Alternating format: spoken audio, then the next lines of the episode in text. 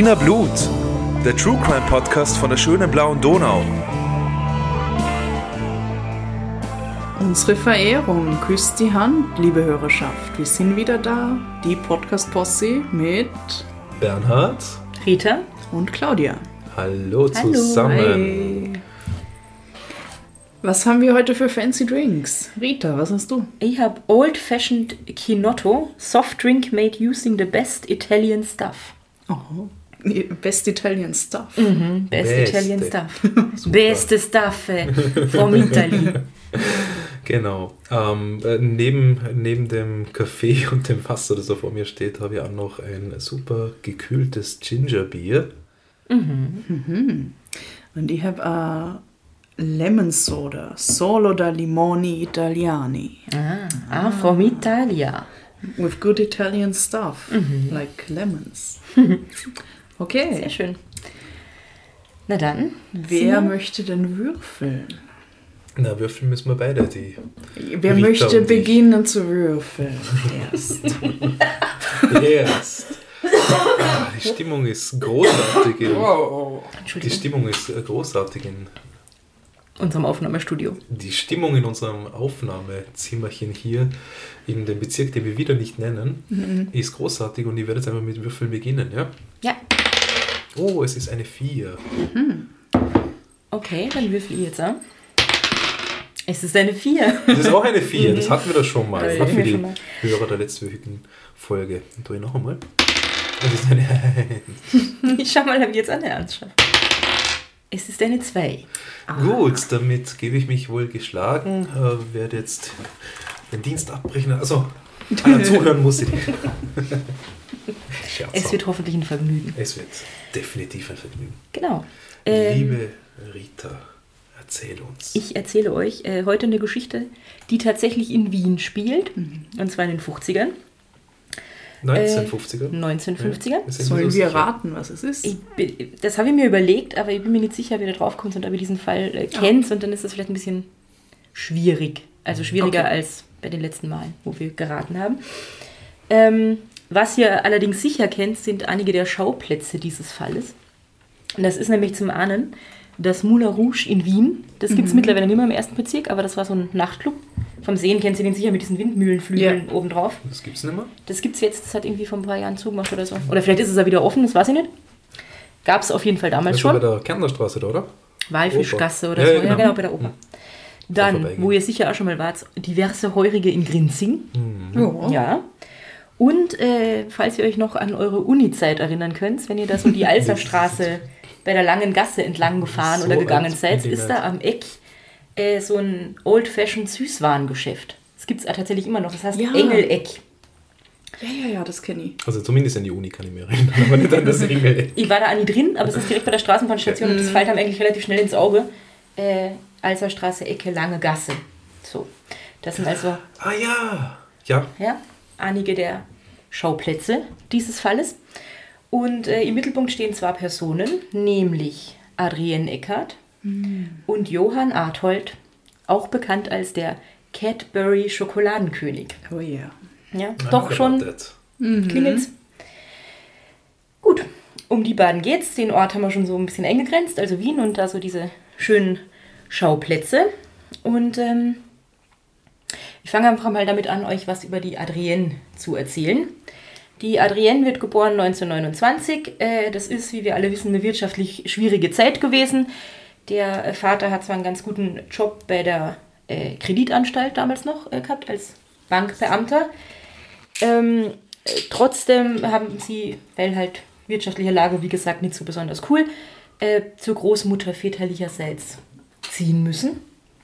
Ähm, beengte Verhältnisse, kleine Wohnungen, dann kommt irgendwie noch dazu die Großmutter, also eigentlich sind die, doch Großmutter väterlicherseits, also die Mutter von, von Papa äh, Eckhardt, ist wegen Paranoia entmündigt worden Oh. und war wohl eine sehr unangenehme alte Frau, äh, die irgendwie sich einen Enkelsohn gewünscht hat und die Adrienne hat spüren lassen, dass sie eigentlich viel lieber einen Enkelsohn gehabt hätte. Also es war wohl nicht so lustig, da zu wohnen. Die Adrienne hat eine Klosterschule besucht, bis die dann äh, 1938 wegen dem äh, Anschluss Österreichs an das Deutsche Reich geschlossen wurde.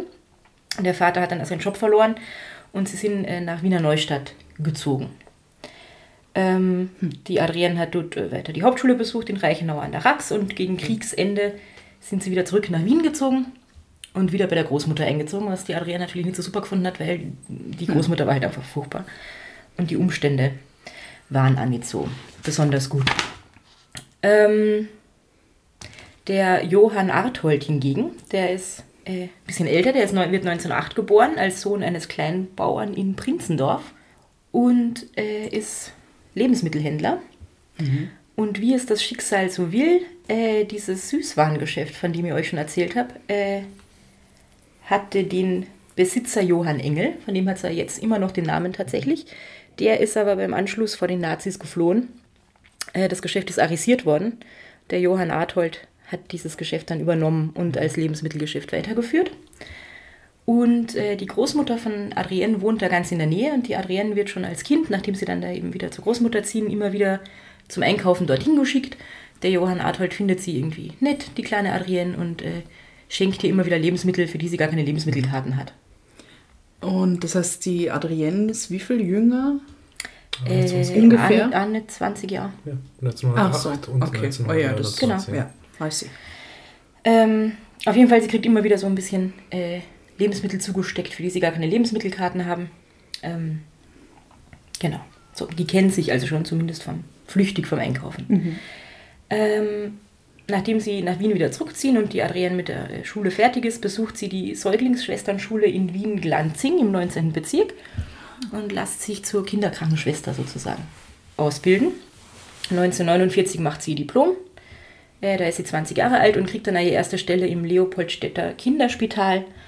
Und sie gilt dort als äh, fleißig und sehr fürsorglich mit den Säuglingen, die sie da betreut.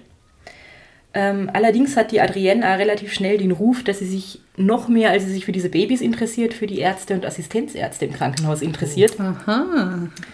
Ähm, und hat da wohl mit mehreren irgendwie einen Spusi. Lass dich von denen irgendwie einladen, weil ein Assistenzarzt oder ein Arzt verdient natürlich sehr viel mehr als so eine Kinderkrankenschwester. Sie wohnt allerdings zusammen mit ihrem eigentlichen Freund, das ist ein griechischstämmiger Mann, mit dem hat sie eine Wohnung, äh, wird von ihm auch schwanger. Allerdings erkrankt sie dann an der Gelbsucht und verliert das Kind. Und daraufhin verlässt er sie. Wahrscheinlich nicht unbedingt, weil sie das Kind verloren hat, aber das war vielleicht so der Ausschlaggebende, okay, wenn wir jetzt eh kein Kind kriegen und das äh, ist alles gar nicht so super. Dann lassen wir das jetzt. Keine echte Zeit auf jeden Fall. Klingt so. Sowieso nicht, ja. Ähm, die Adrienne findet das nicht so super und versucht daraufhin, diesen ihren griechischen Freund zu erpressen. Ähm, er zackt sie an und sie wird zu drei Monaten bedingter Haftstrafe verurteilt. Weiß man, womit sie ihn erpressen? Habe ich leider nicht herausgefunden, was er immer sie ihm da vorgeworfen hat. War auf jeden Fall äh, haltlos. Mhm. Ähm, sie hört dann auf, als Kinderkrankenschwester zu arbeiten, sucht sie einen neuen Job in einer Fleischhauerei. Oh, was für ein Karrierewechsel. Genau. Ähm, sie wird dort allerdings relativ schnell mit irgendwelchen ominösen Gelddiebstählen in Verbindung gebracht. Also irgendwer klaut da anscheinend was und die haben so den Verdacht, dass das die Adrienne gewesen sein könnte. Das wird jetzt zwar nicht bewiesen, sie wird aber sicherheitshalber trotzdem entlassen, verliert diesen Job, ähm, kriegt dann aber wieder eine Anstellung als Kinderkrankenschwester. Ich glaube jetzt in einem anderen Spital, nicht mehr im Leopoldstädter Kinderspital, sondern in einem anderen Krankenhaus. Ähm, bestiehlt dort eine Kollegin und wird entlassen. So Also- viel kriminelle Energie. Ja, die Adrienne nimmt es nicht so genau mit deins und meins. Genau. Fleischhauerei hat sie also schon äh, auf ihrer Karriereliste irgendwie stehen. Kinderkrankenschwester will sie oder kann sie jetzt irgendwie mehr. Deswegen wird sie Bare- und Gesellschaftsdame. Vorstellen kann man sich äh, darunter sowas wie so ein Animiermädchen. Also sie arbeitet in dieser Bar, entweder hinter der Bar oder halt einfach läuft da rum wie ein Gast eigentlich und soll die Leute dazu animieren, vor allem die Männer natürlich, die da hingehen, ein bisschen mehr zu Zu trinken. trinken, ja. Genau. Ah, also sie serviert keine Getränke, sie ist keine Kellnerin. in Na, sie ist keine Kellnerin, sondern sie ist mehr für äh, das Amüsement zuständig. Ein Escort. so ein bisschen Dame. vielleicht. Ja. weiß nicht, wie weit sie da irgendwie wirklich äh, gegangen ist mit ihren Kunden, aber auf jeden Fall in erster Linie ist sie dazu da, die zu animieren, mehr zu trinken. Die sollen im Lokal bleiben, die sollen eine gute Zeit haben. Genau. So. Ähm, den Johann Arthold, also einkaufen tut sie da jetzt nicht mehr bei ihm im Lebensmittelgeschäft, weil sie mittlerweile ja ganz woanders wohnt. Sie hat ihn allerdings zwischendurch schon mal wieder getroffen, nämlich 1950 bei einem Pferderennen in Freudenau. Und sie trifft ihn äh, äh, jetzt wieder. Der Johann Arthold ist nämlich in diesen äh, Etablissements, in denen die Adrienne als Animiermädchen arbeitet, immer wieder gern gesehener Gast. Er hat es nämlich in der Zwischenzeit vom stinknormalen Lebensmittelhändler zu ziemlichem Reichtum gebracht. Ähm, und ist mittlerweile in Wien relativ bekannte Lokalgröße. Man nennt ihn den Cadbury Schokoladenkönig. Cadbury. Cadbury. Ich weiß nicht, ob ihr von Cadbury Schokolade mhm. schon mal was gehört habt. Das ist eine britische. Ist lecker. Genau, das ist eine britische. Ja, super heiße Schokolade. Entschuldigung, britische Schokoladenmarke. Und ähm, nach dem Krieg war Schokolade tatsächlich eines der gefragtesten Lebensmittel irgendwie auf dem Markt. Mhm. Allerdings auch nicht so besonders leicht zu kriegen. Und äh, der Johann Arthold hat sich irgendwie mit so Schleichhandel auf dem Schwarzmarkt äh, größere Rationen von dieser Schokolade irgendwie organisiert und die dann zum relativ geringen Preis ah. verkaufen können. Und ist mit diesen nicht immer ganz legalen Süßwarenimporten ziemlich reich geworden. Der hat also irgendwie Bedienstete, der hat mehrere Autos, was in der Nachkriegszeit eigentlich, na, wer kann sich das schon leisten irgendwie. Er ist verheirateter Familienvater, äh, trotzdem ist er irgendwie für seinen Lebenswandel bekannt, dass er da viel in diesen ähm, bisschen zwielichtigen Bars rumhängt. Im Rotlichtmilieu könnte man ihn irgendwie. Alle hauen sich zu ihm zu, weil der, der Cadbury-König, der zahlt einem irgendwie schon mal eine Flasche Champagner oder so, wenn man mit ihm am Tisch sitzt. Und hat er immer Schokolade dabei? Ähm, ich könnte mir gut vorstellen, dass er so in seiner Brusttasche von seinem fancy ja. Frack hat er wahrscheinlich immer so ein Täfelchen Cadbury-Schokolade im Kinderanzug. Das ist ein Stecktuch quasi. Ich denke, ja. Stecktuch aus Schokolade. ähm, er hatte einen eigenen Reitstall, by the way. Also das erklärt er, warum er in der Freudenau war, wo die mhm. Adrienne ihn da ähm, getroffen hat. Auf jeden Fall, sie laufen sich jetzt wieder über den Weg und äh, die Adrienne ist eigentlich recht angetan. Der ist nett, den kennt sie von früher, der hat außerdem viel Geld, da wittert sie so ein bisschen eine Chance. Ich meine, der kann mir zum Essen ausführen, der kann mir ein paar Drinks zahlen. So. Mhm. Und äh, der Arthold, der ja wesentlich älter ist, so haben wir ja schon gehört, eine 20 Jahre, der findet die Adrienne auch ganz ansprechend und attraktiv und haut sich sozusagen so ein bisschen zu ihr zu, ähm, lädt sie immer wieder ins Kino, ins Kaffeehaus oder in irgendwelche Nachtlokale ein. Und sie verabreden sich dann auch mal für einen heurigen Besuch. Mm, da trinken sie Bruderschaft. Was? Sie trinken Bruderschaft. Geschwisterschaft. naja, das ist eigentlich ein sehr veralteter Begriff, das stimmt. Wenn man, ich glaube, das ist, wenn man so äh, sich das Du anbietet und dann so überkreuzt irgendwie anstößt und ah. trinkt. Hast du dieses. Ach so, davor waren sie nicht per Du. Davor waren sie wahrscheinlich nicht per Du. Oh, okay. Ja, das sie mit ihm vielleicht nicht. Ja, wahrscheinlich. Ich könnte mir gut vorstellen, der, er, der alte Reiche, Bürger. der hat sie sicher geduzt, das Mädel, und sie mhm. natürlich Herr Arthold. Ja, ja. Eure Exzellenz Cadbury. ähm, sie trinken auf jeden Fall Brüderschaft und es wird irgendwie klar, der, der Arthold hat da ein Auge auf sie geworfen, hätte eigentlich gern mehr. Äh, die Adrienne findet das nicht so geil, ähm, weil, das sagt sie dann auch später irgendwie, er ist wesentlich älter und ihr sei unmoralischer Lebenswandel sei jetzt dahingestellt, wie sehr sie sich da ein Urteil äh, erlauben sollte. Mhm. Ähm, auf jeden Fall hat sie das irgendwie gesagt, äh, spricht sie nicht so an. Und weil er erkannt hat, okay, da, da geht jetzt nichts, äh, wird der Kontakt da immer irgendwie weniger und sie treffen sich nur noch ganz selten. Aber eines schönen Tages äh, will die Adrienne halt doch wieder mittags mit ihm äh, einen harmlosen heurigen Besuch irgendwie machen, weil sie sich denkt, sie hätte mal wieder Lust und sie könnte ihr den Arthold fragen, weil der zahlt das dann ja. So. Geht also zu ihm hin, in dieses, äh, zu dem Geschäft, eh, das Geschäft äh, in der Alserstraße.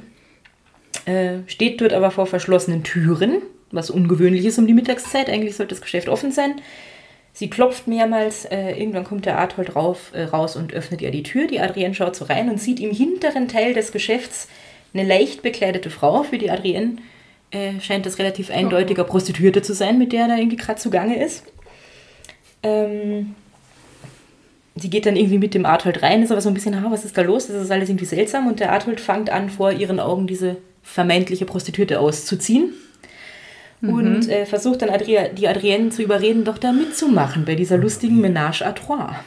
Oh, komm. Die Adrienne will nicht. Mhm. ähm, der Arthold bekrapscht sie, er versucht sie irgendwie an den, an den äh, Armen festzuhalten und sie dann noch weiter ins Geschäft reinzuziehen. Sie verpasst ihm ein paar Ohrfeigen und er droht die mit der Polizei und erst dann lasst er sie wieder rausgehen. Hm. Ähm, die Adrienne ist vermutlich ziemlich angewidert von diesem Typen, mhm. geht wieder ihrer Wege und sieht ihn dann eigentlich eine Zeit lang nicht mehr bis 1952. Ähm, da ist sie nämlich immer noch als Animiermädchen zugange und ähm, mittlerweile auch ziemlich verschuldet, weil man da wahrscheinlich nicht so wahnsinnig gut verdient. Sie muss irgendwie eine Wohnung zahlen, alleinstehende Frau. Hm? Wie lange war die Pause jetzt? Eineinhalb Jahre, so Eineinhalb ungefähr, haben sie sich nicht gesehen. Oder ja, vielleicht sowas in dem Dreh. Ähm, ihr Vater ist außerdem arbeitslos, dem schuldet sie auch Geld, der braucht es dringend, weil er auch keinen Job hat und so, also wirtschaftlich schwierige Lage. Und der Johann Arthold kommt eines schönen Tages in das Café, in dem die Adrienne gerade arbeitet. Und die Adrienne denkt sich, okay, sie findet ihn zwar eigentlich ziemlich widerlich, aber sie ergreift jetzt die Gelegenheit und äh, bittet ihn um einen Job als Verkäuferin bei ihm im Geschäft. Also sie denkt, der könnte mir ja einstellen. Ja, das macht ja Sinn. Der Johann Arthold sagt aber, na, ich habe keinen Job für dich, ich will nicht, dass du bei mir arbeitest, aber wir könnten ja zusammen zum Heurigen gehen. So. Und die Adrienne in der Hoffnung wahrscheinlich, dass sie ihn vielleicht doch noch irgendwie dazu überreden kann, äh, dass er sie anstellt, verabredet sich tatsächlich mit ihm für den 21. November 1952. Sie soll ihn mittags beim Geschäft abholen und sie wollen dann zusammen nach Grinzing rausfahren mit der Straßenbahn und in den Heurigen gehen. So. Es passiert dann auch wirklich am 21. November. Sie kommt dorthin. Sie ist mittlerweile 23. Er ist 44, glaube ich. Ähm, die treffen sich beim Geschäft und der Johann Arthold kann seine Finger nicht bei sich lassen, wird wieder ein bisschen zudringlich. Sie wehrt ihn wieder ab, weil sie sich denkt, das hatten wir doch schon und na danke. Trotzdem geht sie dann aber mit ihm zum Grinzing, äh, zum Grinzing, zum Heuring, in Grinzing, nicht zum Grinzing, im Heuring. Ähm, Warum auch immer, weil eigentlich ist das ja eine Red Flag und die wird mit dem Typen nicht in der Straßenbahn steigen und da irgendwo hinfahren, aber die Adrienne in ihrer Verzweiflung wahrscheinlich äh, macht es irgendwie trotzdem. Sie fahren zum Heurigen und äh, gegen 23 Uhr wieder zurück vom Heurigen und gehen dann irgendwo im 9. Bezirk auch noch in ein Kaffeehaus, trinken dort irgendwie noch eine Melange und so gegen Mitternacht wieder zum Geschäft, wo sie ihn abgeholt hat. Übrigens, Fun Fact: Dieses Geschäft ist, wenn ihr euch ungefähr vor Augen führen könnt, wo das da ist, auf der Straße ziemlich genau neben dem Landesgericht. Also, Ah ja. ja, Mhm. Da ist nur die Kirche dazwischen. Oder? da ist eine Kirche dazwischen. Ja. In der langen Oder Gasse. davor. Ah, diese Anne, die so in den Fassaden drin verschwindet, so ein bisschen. Ja, ich weiß schon. Ich musste euch da mal hinfahren. Ich bin da nicht mehr so oft in letzter Zeit. Auf jeden Fall, die waren im Kaffeehaus, die gehen wieder zurück zum Geschäft und gegen 1.20 Uhr in der Nacht kommt so ein Polizist. Das äh, war damals ja tatsächlich so, dass die irgendwie so ihre Streife zu Fuß durch die verschiedenen Stadtteile absolviert haben. Der kommt an diesem Geschäft vorbei und dieser Rollbalken, den dieses Geschäft hat, womit man das in der Nacht irgendwie verschließt, der ist nur halb unten. Und der Polizist denkt sich, komisch, warum ist es mitten in der Nacht, ist dieser Rollbalken nicht richtig zu. Er geht also rein, ruft so ein bisschen, schaut rum, keine Reaktion. Er denkt wahrscheinlich, okay, vielleicht ist jemand eingebrochen oder so. Ähm, geht dann noch ein bisschen weiter rein und schließlich sieht er den Johann Arthold mit eingeschlagenem Schädel und durchtrennter Kehle in einer Blutlache in seinem Geschäft liegen. Oh, Ja, da hat aber jemand eine Wut gehabt. Da hat jemand eine ziemliche Wut auf ihn gehabt, ja, wahrscheinlich. Weil, wie sich dann herausstellt, er hat er rund 40 Hiebe mit einem schweren Gegenstand gekriegt. Also eine ordentliche Wut hat da jemand auf ihn gehabt. Und äh, weil das so schwere Verletzungen sind, 40 Hiebe, schwerer Gegenstand, geht man automatisch davon aus, das muss ein Mann gewesen sein, keine Frau macht sowas. Overkill. Ja. Genau. Kommen natürlich noch mehr Polizisten zu diesem Ort. Es wird sofort als Tatort abgesperrt. Die Ermittlungen beginnen. Und man findet in der Manteltasche von dem Mantel, den der jo äh, Johann Arthold auch noch anhat, äh, Ah, Cadbury-Schokolade? vielleicht auch das. Die haben sie vielleicht gegessen, die Polizisten. Oder auch nicht. Oder auch nicht. Ähm, Was? was man auf jeden Fall findet, was viel wichtiger ist, sind zwar Straßenbahnfahrscheine der Linie 38 vom vorherigen Abend. Wie wir wissen, die äh, Adrienne und der Grinzing. Johann waren in Grinzing im Heurigen.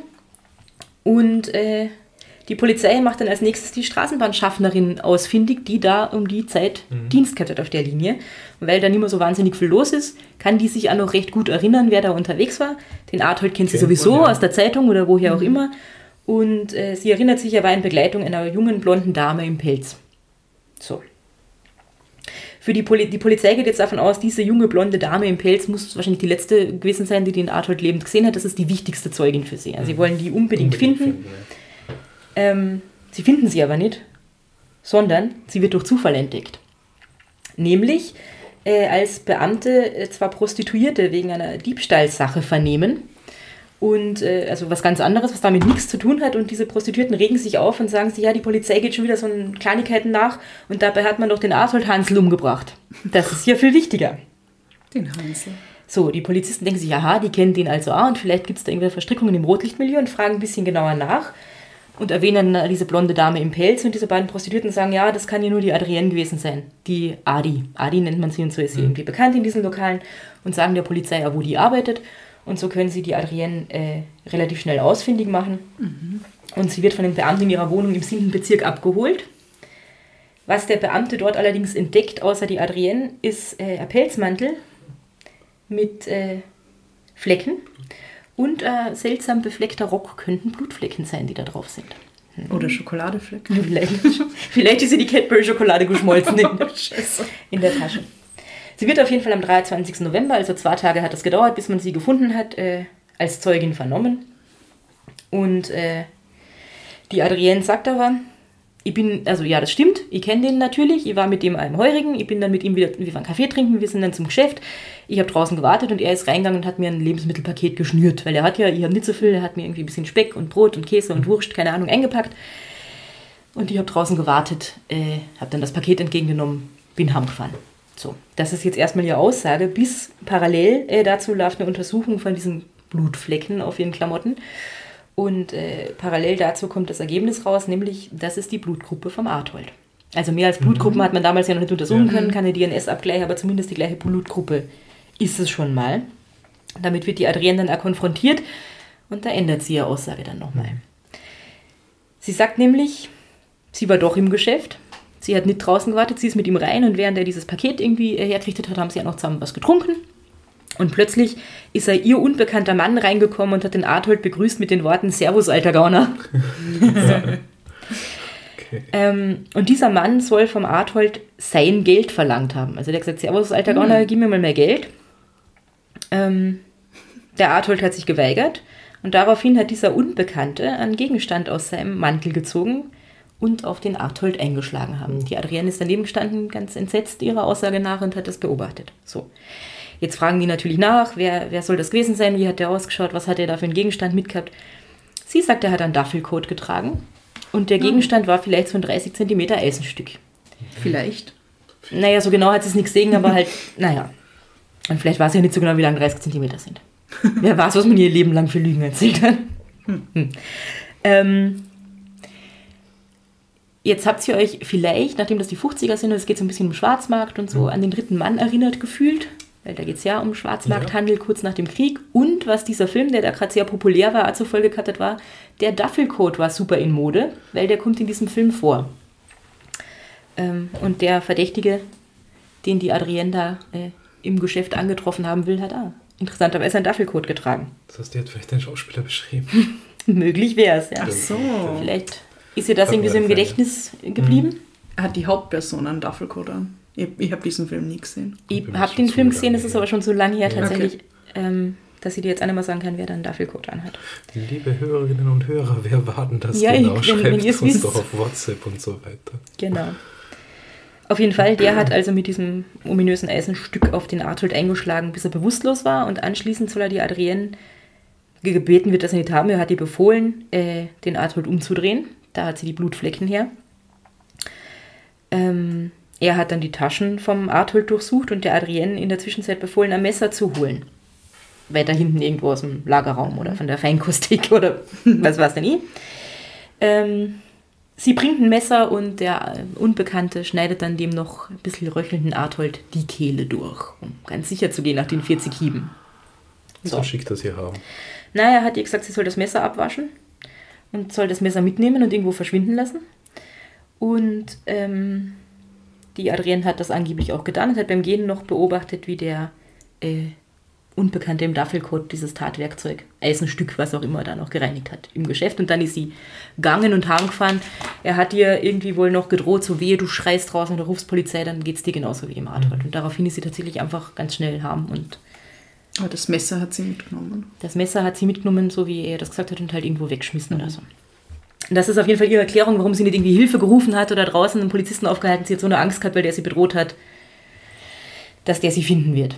Die äh, Geschichte klingt erstmal jetzt äh, recht glaubhaft für die ähm, Polizisten. Erstens weiß man, der Arthold hat vielleicht so zwielichtige Gestalten gekannt, äh, könnte er durchaus irgendwelche Feinde sich gemacht haben. Außerdem eine Frau kann deren Meinung nach sowieso nicht die Täterin gewesen sein mit dem schweren Gegenstand. Und was daraufhin passiert ist, dass eigentlich, äh, also steht natürlich in allen Zeitungen und der Unbekannte mit dem Duffelcoat und das ist äh, nochmal super interessant, weil der schaut aus wie in dem Film, den wir gerade alle im Kino gesehen haben und super geil finden. Mehr oder weniger die ganze Stadt macht sich daraufhin auf die Suche nach dem Unbekannten im Duffelcoat. bis sie dann irgendwann feststellen, wie deppert muss denn der sein, dass er immer noch den gleichen Mantel anhat. Also, Obwohl, wenn ihn alle angehabt haben um die Zeit, weil Ja. alle irgendwie gefunden haben, das war total fancy. dann ist natürlich die Dann Zielgruppe wieder sehr groß. schlau. Naja, man findet ihn nicht, diesen Unbekannten. Man sucht ihn eine Weile lang, der taucht nirgends auf und daraufhin wird dann die äh, Adrienne noch einmal vernommen, weil vielleicht war es ja noch irgendwas Wichtiges oder vielleicht ist das doch alles nicht ganz so richtig, wie sie das erzählt hat. Die Ermittlungen leitet Hofrat Franz Heger und der befragt die Adrienne jetzt einfach nochmal zu diesem ganzen Fall und ähm, er stellt ihr dann eine Falle.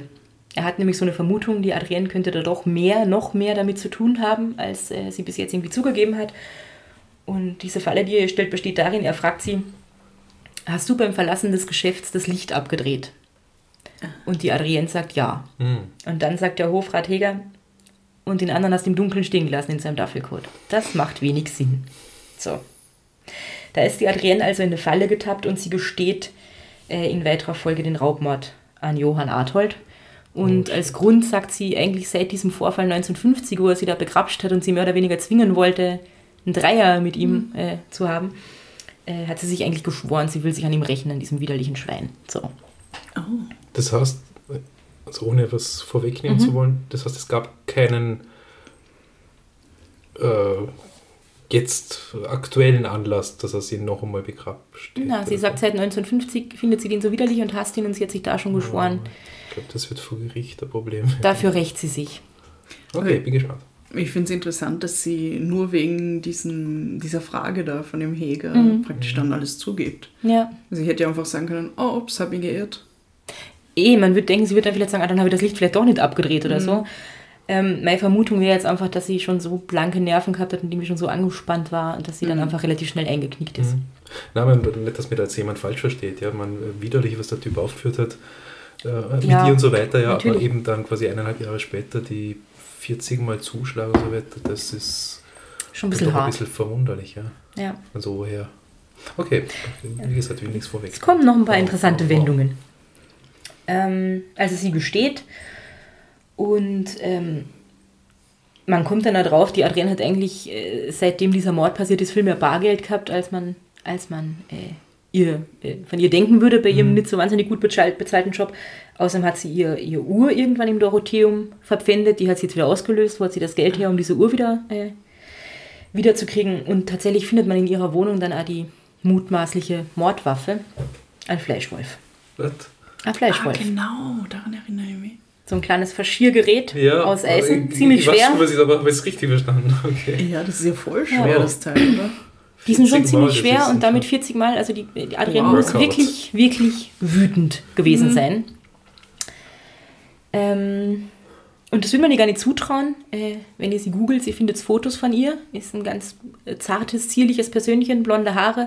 Sie ist dann, es gab auch Schlagzeilen, die Mörderin mit dem Engelsgesicht, hat man sie genannt, weil sie wirklich so ein Unschuldsmiene hat und irgendwie, sie ist ja noch sehr jung und man traut ihr das auf. Und steht dann da, gibt so Fotos von ihr mit so einem schwarzen Kleidchen, ganz, äh, ganz konservativ und bieder und so einem weißen Spitzenkragen. Also Ich muss sie mir sofort man würde ihr sowas nicht zutrauen. Wie heißt sie? Adrienne? Adrienne Eckhardt. Ah, ja, genau. Und äh, naja, die Adrienne, wie der Lauf der Dinge halt so ist, kommt ins Untersuchungsgefängnis. Und dort bleibt sie erstmal eine Weile. Ähm, Im Februar 1953 allerdings wird ihr im Untersuchungsgefängnis mitgeteilt, dass sie im dritten Monat schwanger ist. Also es wird festgestellt und ihr mitgeteilt. Von wem? I don't know. Könnte der Arthold sein. Könnte irgendwer sein, mit dem sie irgendwas gehabt hat. So. Ähm, Sie hat jetzt also keinen festen Freund, wo man sagt, der war sicher der Vater, aber ich kann mir vorstellen, sie hat genug äh, Gelegenheit gehabt, irgendwen kennenzulernen in diesen, in diesen Bars. Und warum soll sie ja nicht, wenn Ja. sie da Lust drauf hat? Gesagt. Auf jeden Fall, ähm, sie ist schwanger. Und nachdem sie das erfährt, dass sie schwanger ist, widerruft sie sofort ihr ganzes Geständnis. So. Äh, sie wird dann natürlich gefragt, naja, warum widerrufst du jetzt plötzlich? Du hast doch schon alles zugegeben. Und äh, sie sagt dann, sie wollte eigentlich äh, nicht nichts anderes dazu sagen. Sie wollte das nicht noch komplizierter machen. Ihr ist äh, vorgekommen, das ist die einfachste Variante für irgendwie alle, wenn sie jetzt das einfach zugibt und verurteilt wird und so. Also sie wollte jetzt nicht noch, dass sich das noch länger hinzieht. Ähm, allerdings jetzt, wo sie weiß, dass sie schwanger ist, will sie, dass die Wahrheit ans Licht kommt, damit ihr Kind später nicht einmal sagen muss, meine Mutter ist eine Mörderin. So. Ja. Und die Geschichte, die sie dann erzählt, wie das äh, wohl passiert sein soll, äh, ist folgendermaßen: Der wahre Mörder ist ein gewisser Konstantin Bertini. Dieser Konstantin Bertini soll ein Drogenhändler gewesen sein in Wien, der vornehmlich mit Morphium gedealt hat. Sie kennt ihn aus dem Moulin Rouge. Hier habe ich ja schon angekündigt, Ah, ja. dass das eine Rolle spielen wird. Äh, sie fängt mit ihm was an, mit diesem Bertini. Also vielleicht ist der auch der Vater vom Kind, who knows. Und äh, relativ schnell kommen sie zu der Übereinkunft, sie als Animiermädchen ist doch in einer guten Position, um ihm Kunden zu vermitteln, an die er seine Drogen verkaufen kann. Und der erste, den sie ihm da irgendwie zuführt, ist der Arthold. Den kennt sie, da war sie, der hat Geld und der ist sicher so ein bisschen Morphium nicht abgeneigt. So. Weil der Arthold ist dafür bekannt, der will eine gute Zeit haben. Und natürlich sagt sie, der Bertini äh, soll den Arthold umgebracht haben, nämlich weil der Arthold einfach haufenweise Schulden bei ihm gehabt hat. Der hat im großen Stil Morphium eingekauft und es nicht bezahlt. Oh, Genau. hat er es an die Schokolade gemischt? Wäre das nicht toll? Aha. So, es ist wie das Golden Ticket, aber es ist ein Morphium-Ticket der Schokoladentafel. Man nimmt das relativ ernst, was sie da sagt, weil man sich das ganz gut vorstellen kann. Und äh, niemand kennt aber diesen ominösen Konstantin Bertini. Also der ist der Polizei irgendwie nicht bekannt und die Ermittlungen laufen relativ schnell, verlaufen relativ schnell im Sand. Die, äh, das ist ein bisschen seltsam, die Adrienne kennt seine genaue Adresse nicht. Sie kennt seine Telefonnummer nicht, wo man sich halt schon fragt, na, wenn du mit ihm eigentlich ein Verhältnis gehabt hast und für ihn gearbeitet hast, warum weißt du das dann alles gar nicht? Und äh, was sie sich auch fragen ist, warum hätte der als Tatwaffe einen Fleischwolf nehmen sollen? Also, der Konstantin Bertini, wenn er dieser Drogenbaron ist, hat doch vielleicht eine Knarre oder irgendwas anderes, eleganteres, als jetzt mit dem Fleischwolf 40 Mal auf den Arthold einzuschlagen. Ähm, dieser Bertini scheint einfach nicht zu existieren, der taucht nirgends auf, niemand weiß was zu ihm. Und deswegen beginnt auch die Hauptverhandlung äh, gegen die Adrienne im März 1953. Der letzte Verhandlungstag ist der 23. März, also es ist eigentlich schon so dem Ende zu. Und plötzlich meldet sich ein Häftling, der äh, gerade in irgendeinem Gefängnis einsitzt und sagt, er kennt den Bertini. Er kennt ihn. Also es ist ein Typ, der wegen äh, Betrugs irgendwie einsitzt. Und der meldet sich dann und sagt so, ich kenne den Bertini und ich hätte für den falsche Pässe irgendwie organisieren sollen. Das ist aber nichts mehr draus geworden, weil ich vorher verhaftet worden bin. Ist dumm gelaufen. ich kenne aber einen Mittelsmann und der könnte euch sagen, wo der Bertini sich aufhält. So. Der Vorsitzende des Gerichts ist äh, an diesem Häftling relativ wenig interessiert und schiebt diese Geschichte einfach so beiseite. Interessiert ihn nicht. werden. Ja, er macht so weiter wie vorher. Er will irgendwie nicht noch einmal am Phantom nachjagen, weil sie haben schon den Duffelcoat-Typen haben sie äh, vergeblich gesucht. Zum Bertini haben sie bis jetzt nichts gefunden. Jetzt traut er diesem Häftling natürlich auch nicht. Und er sagt dann auch, äh, für die Feststellung der Schuld ist es überhaupt nicht, also die Schuld der Adrienne ist es seiner Meinung nach nicht wichtig, ob es einen zweiten Täter gibt oder nicht. Sie hat sowieso dran mitgewirkt, ob sie jetzt allein war oder nicht, sie können wir auf jeden Fall schon mal verurteilen. Ja, das sieht wie der Bernd. Ja, Genau. gesagt, okay. es macht schon, finde ich, einen ziemlichen Unterschied. Ähm, also es ist eigentlich eine Vorverurteilung. Und es ist ein Unterschied, ob sie als Täterin verurteilt wird oder nur unter Anführungszeichen als Mittäterin, die diesem Bertini geholfen hat. Aber den Gerichtsvorsitzenden interessiert es nicht. Der sagt, schuld ist sie sowieso. Wenn noch ein anderer da beteiligt war, finden wir den vielleicht irgendwann, aber sie können wir jetzt auf jeden Fall schon mal verurteilen. Also einen besonders fairen Prozess hat die Adrienne äh, nicht bekommen. Übrigens, das auch noch als interessante Notiz am Rande ist, es der größte Indizienprozess nach 1945 gewesen.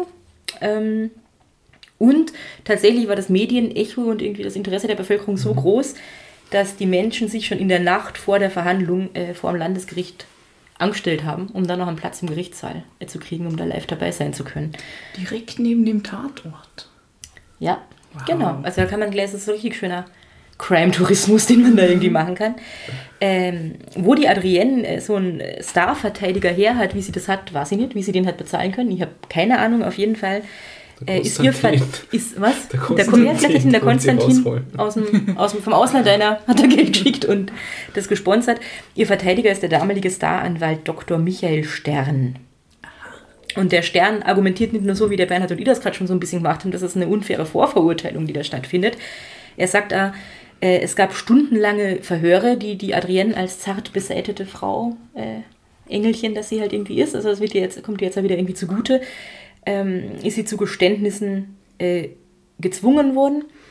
Ähm, er sagt, es gibt Widersprüche in der Anklage. Er sagt, man kann diesen Fleischwolf gar nicht so waschen, dass da nicht noch Blut- und Gewebespuren irgendwo drauf sein müssen. Er sagt, da ist ganz viel schiefgelaufen in der Ermittlung in die Richtung. Ähm, Hat man eigentlich festgestellt, ob das ihr Fleischwolf ist oder einfach. Er war, halt in ihrer, er war halt in ihrer Wohnung. Ab der, ich weiß nicht, wie man das überhaupt nachweisen könnte, dass das vorher schon ihrer war. Den irgendwer bei ihr gesehen hat oder so, keine Ahnung. Man hat ihn auf jeden Fall in ihrer Wohnung gefunden und man hat ihn ja eindeutig als, äh, als Tatwaffe identifiziert und da, dagegen erhebt der, der Anwalt irgendwie so seine Zweifel und sagt, ähm, gibt zwar ein Gerichtsgutachten, aber eigentlich hätten sich durch bloßes Abwaschen da gar nicht alle Reste entfernen lassen können. Und jetzt ist da aber gar kein Blut und Gewebe drauf. Wie kann das sein? Das war vielleicht gar nicht die Tatwaffe. Ähm, er hat damit wenig Erfolg. Die Geschworenen sprechen Adrienne trotzdem des äh, meuchlerischen Raubmordes für schuldig. Weil man ja sagt, sie hat ihm vermutlich Geld weggenommen, wo jetzt ist uns die Uhr wiederbekommen aus dem Dorotheum. Ähm, und sie wird verurteilt zu lebenslanger schwerer Haft. Ähm, der Anwalt legt Berufung ein und das Strafmaß wird infolgedessen unter anderem aufgrund ihrer Jugend und der ungünstigen Einflüsse in ihrem Leben, also Kontakt zum Rotlichtmilieu, beschissene Kindheit mit dieser Großmutter und so, das legt man, sagt man irgendwie okay. Und Kontakt zum. zu dem Typ? Bertini? Na, zu dem anderen. Ja. Ja, wahrscheinlich auch, weil der halt Das war ein schlechter Einfluss. offensichtlich wirklich ein Arschloch war. Das rechtfertigt natürlich nicht, was ihm passiert ist. Ähm, wird also das Strafmaß dann von äh, lebenslanger schwerer Haft heruntergesetzt auf 20 Jahre. Ähm, und sie kommt in die damals einzige Frauenstrafanstalt in Schwarzau am Steinfeld. Sie bringt dann im Gefängnis eine Tochter zur Welt. Der, der, äh, was mit der passiert, weiß ich ehrlich gesagt nicht, wo die dann vielleicht eh zu ihren Eltern oder so, keine Ahnung, habe ich nichts dazu gefunden. Der äh, Anwalt, der Dr. Stern, Stern, habe ich das richtig? Ja, Michael Stern, der bemüht sich noch ziemlich um sie und stellt bis 1958, also tatsächlich da vier, fünf Jahre lang immer wieder äh, Wiederaufnahmeanträge, die werden aber immer abgelehnt. So. Was allerdings schon passiert, weil, äh, da sind wir uns, glaube ich, alle einig, diese, die, die Adrienne ist nicht besonders fair behandelt worden. Es gab diese Vorverurteilung, das hätte man sicher irgendwie besser machen können, äh, diesen, diesen Prozess. Ähm, es kommt ihr relativ Sympathie aus der Bevölkerung entgegen, vor allem von Männern. Weniger von Frauen. Also tatsächlich war es bei dem Fall wohl sehr wichtig, äh, auf ein ausgewogenes Verhält Geschlechterverhältnis bei den Geschworenen äh, zu setzen, weil man eben schon so in der Stimmung in der Bevölkerung gemerkt hat, okay, Frauen sind sich ziemlich sicher, böse, böse, meuchlerische Raubmörderin und die Männer mehr so nah die Arme und schaut sie an, wie hübsch sie ist und die kann doch gar nicht. Und so. Ähm, also, sie kriegt da relativ Sympathie entgegengebracht und tatsächlich, man schickt ihr ins Gefängnis Geld, Blumen, Lebensmittel und Liebesbriefe. Oh, der Klassiker. Und, das habe ich eh schon gesagt, sie kommt, äh, bekommt diesen schönen Beinamen die Mörderin mit dem Engelsgesicht. Also wirklich Liebesbriefe. Das muss man Liebesbriefe. Mal, Entschuldigung, das muss man sich mal vergegenwärtigen. Und dann sitzt du dann daheim und sagt, ich habe dein Foto in der Zeitung gesehen, du blonder Engel, ich liebe Ja, dich. Also, Ähm, ich lese das ist ja noch was anderes als ja, einfach nur äh, irgendwie zu schreiben oder so. Ja. Nicht nur Liebesbriefe, auch Gedichte hat sie von ihren männlichen Verehrern zugeschickt bekommen und an so wie mitgebracht, dass sie euch jetzt gern Oh vorlesen würde, dass ihr jemand, ein unbekannter Verfasser, geschrieben hat. Gedankenvoll stehe ich vor deinem Bild und schaue tief in deine Augensterne. Augensterne? Das Augensterne. Das der Ah, ja. Anwalt? Das ist eine geheime Message. Okay. Ja, vielleicht hat der eh, also ich, ich habe eh tatsächlich nicht herausgefunden, wo die Adrienne, die ja angeblich nicht so besonders viel Geld gehabt hat, sich so einen äh, Star-Anwalt hat leisten können. Auf jeden Fall, ich fange nochmal an mit dem Gedicht. Bitte. Gedankenvoll stehe ich vor deinem Bild und schaue tief in deine Augensterne. Wie blicken sie so sehnsuchtsvoll und mild in eine trübe, unbekannte Ferne. Ein dunkles Schicksal weht daraus mich an, unselige Verstrickung tragisch Ende. Ich weiß, zerrissenen Herzens ward getan, die Bluttat deiner zarten kleinen Hände. Jö. Kleine Das, Hände. das Gedicht an sich ist schon Tiny Hands. Das Gedicht an sich ist schon ein bisschen creepy, ja. Aber es Ja, ist gar nicht so schlecht. ich würde sagen, es ist jetzt Von der Machart her. Ja. Es Ja, reimt Besser als sich. vieles, was ich, was ich schon gelesen habe. Ja, sowas haben wir in unserer Jugend bestimmt da geschrieben. Also ich schon. Auf jeden Fall. sowas äh, flattert da haufenweise bei der Adrienne in der Zelle ein. Vielleicht heitert das sie ein bisschen auf. Es wäre ihr zu wünschen, weil Spaß ist das ja irgendwie keiner. Ähm, diese 20 Jahre da zu sitzen. Ähm, 1967, und das ist ja, warte mal, sie ist 1953 verurteilt worden zu 20 Jahren, also eigentlich jetzt erst in den 70ern rauskommen dürfen. 1967 wird sie allerdings im Rahmen einer Weihnachtsamnestie entlassen. Äh, sie kriegt einen neuen Namen und äh, ist dann irgendwo nach Oberösterreich zu Bekannten gegangen, wo sie untergekommen ist. So.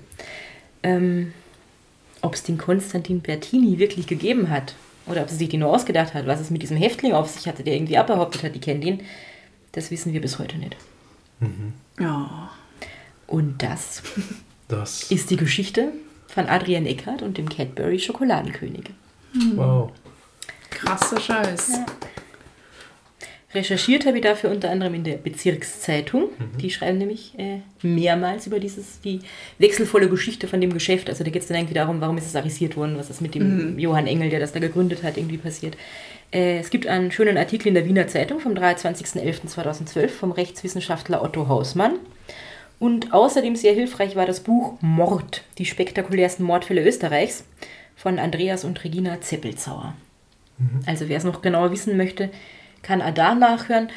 Was ich auch gefunden habe, ist irgendwie, es gibt ein Hörbuch zu diesem Fall tatsächlich. Es ist irgendwie so ein 40 Minuten Ding. Gibt es, keine Ahnung, wo es halt Hörbücher gibt, kann man sich das anhören. Ich habe es mir angehört. Das ist nicht besonders empfehlenswert. Äh, das sind nämlich ja ganz ähm, fragwürdige Formulierungen drin, irgendwie mit einem seltsamen Frauenbild und so. Also, aber wenn die Fakten stimmen, ist es kein Spaß, sich das anzuhören. Sicher nicht so toll wie dein Hörbuch. Oh, Rita. Dankeschön. Hey, cool. Also, wow, Wahnsinn. Ich habe äh, von dem Fall schon ein bisschen, also bisschen was gehört gehabt. Ich meine, eben, dass das ja so, so Zucker, Zuckerverkäufer oder so waren, äh, Verkäufer war. Und, und Adrienne, den Namen habe ich, glaube ich, in dem Zusammenhang auch schon gehört, aber diese ganzen Details. ja. Ich glaube, es gibt, also im, im Kriminalmuseum Das wollte ich gerade sagen. in Wien, genau. Der Fleischwolf. der. Der Fleischwolf äh, ist im Kriminalmuseum ausgestellt. Oh, den sollten wir uns mal anschauen. Den sollten wir uns auf jeden Fall anschauen gehen, ja. Weil das ist irgendwie, das ist für mich der Fleischwolf. Der Fleischwolf. Oh, Fleischwolf. Wenn ich, Fleischwolf unser, der du bist in der Küche. wenn ich in deine Augen sehe. Ähm, weil das ist, das ist für mich eigentlich die fraglichste Sache, dass sie da diesen krassen Fleischwolf, den, der total schwer ist, 40 Mal auf diesen Typ Ja. draufhauen kann. Ja, ich finde da die vor. Also, Es, wie soll das gehen? nehmen wir mal an, das wird ja wahrscheinlich, das wird ja vermutlich wirklich so gewesen sein. Die hat ihn abgeholt, die haben sich für den Heurigen äh, irgendwie verabredet, sind dann dorthin gefahren. Die Adrienne hat sich vielleicht vorher schon gedacht, ich gehe dort eigentlich nur hin, weil die mir an dem rächen will. Hat die wirklich den ganzen Abend lang diesen scheiß Fleischwolf mit sich rumgeschleppt? Wenn sie dann mit ihm Stimmt, ins ja. Geschäft gegangen ist, in ihm an in so einem Geschäft gibt es Flaschen, Messer, haufenweise Zeug, mit dem sie ihn irgendwie hätte erschlagen oder sonst wie umbringen können. Ich finde das tatsächlich ein bisschen weird, dass da gerade dieser Fleischwolf die Tatwaffe ist. Ähm, ja. Sie hat auf jeden Fall Blutflecken an ihrem Mantel und an dem Rock gehabt. Und auch wenn man dann nur die Blutgruppe nachweisen kann, wo kommen die her, ist es schon weird. Also irgendwas wird sie damit zu tun haben, ob sie ihn wirklich umgebracht hat, ob es den Bertini gibt. Ja. Man weiß es nicht. ja.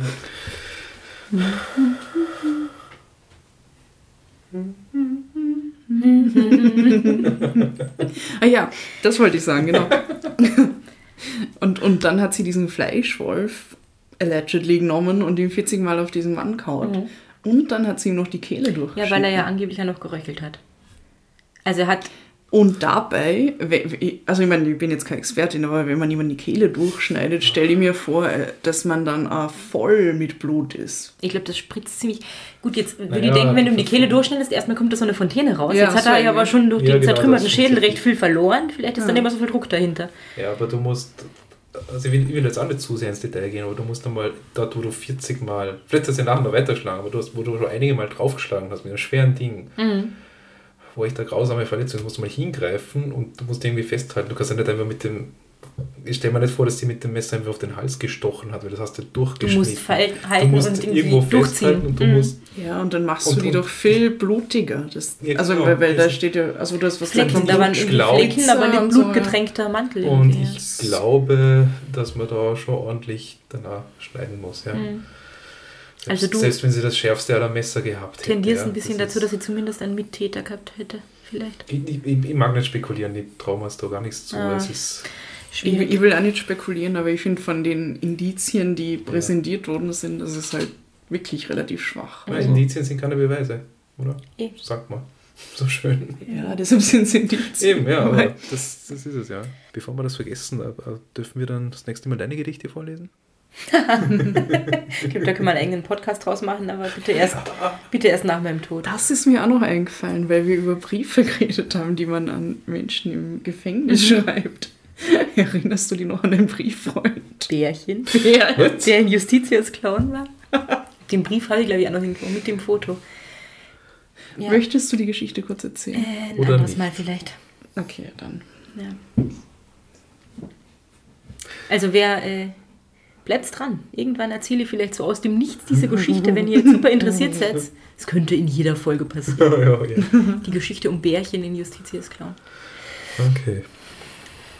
Ja gut, dann schreiten wir doch jetzt noch zur Hollywood-Skala, liebe Rita, nachdem du uns die Geschichte von der Adrian, Adrian Eckert Adrian Eckhart. Ähm, ja, was denkt ihr auf der Hollywood-Skala? Gerichtsdrama irgendwie. Ähm, Ich würde es hoch bewerten. ja. Ich finde den Fall total spannend und die Figur der Adrienne, also da kann man sicher viel noch irgendwie ausschmücken Mhm, über, mhm. über ihre Kindheit und ihre Jugend und ihre Beweggründe. Und es hat eine Art offenes Ende, weil who Ja, knows, was wirklich passiert ist.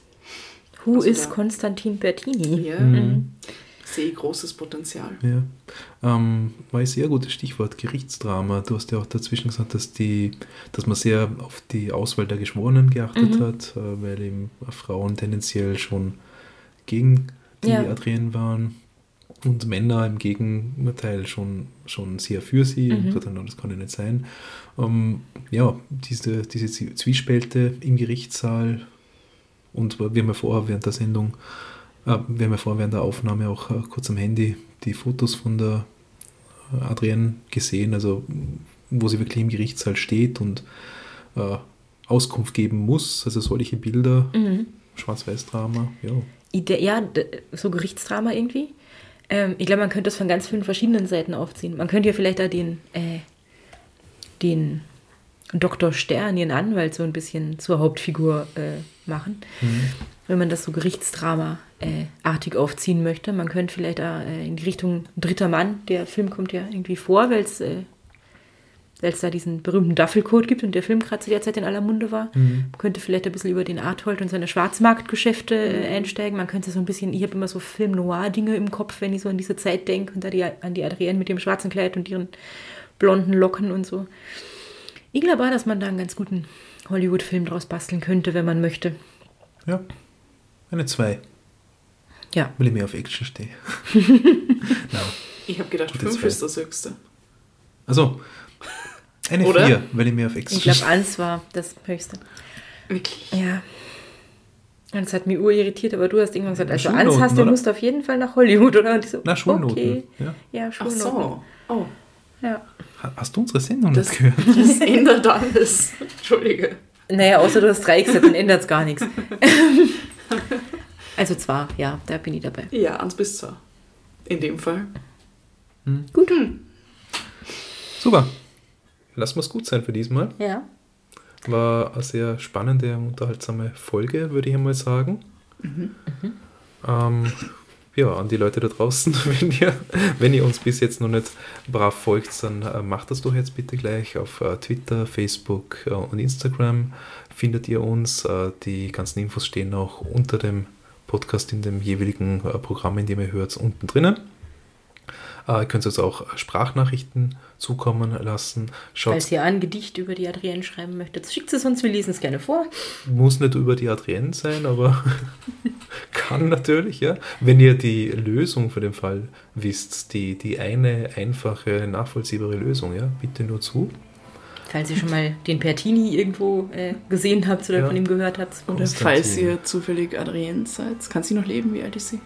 Sie ist ja. 1921 geboren, könnte. Adrienne, meld die bei uns. Ja. ja. Dann bleibt uns eigentlich nur noch eines zu sagen, oder? Mhm. Schaut ab und zu auf unsere Website www.podcastposse.at Und abgesehen davon, mhm. Habt's euch habt's lieb. euch lieb und, Und habt's uns gern. gern. Baba. Ciao.